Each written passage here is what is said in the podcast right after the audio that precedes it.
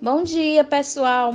Eu me chamo Edna, sou professora de língua portuguesa na Escola Carlos Luiz de Araújo e hoje a nossa aula de redação terá como tema Economia Azul: a importância do mar para o desenvolvimento do Brasil.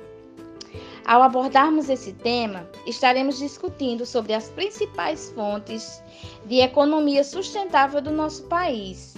E dentre elas, nós já conhecemos o petróleo, o gás natural, a pesca e aquicultura, a importação e exportação de produtos, além do turismo litorâneo, que também é grande fonte de economia para nós brasileiros.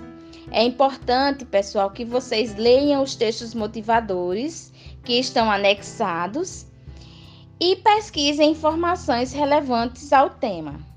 Ok? Bons estudos!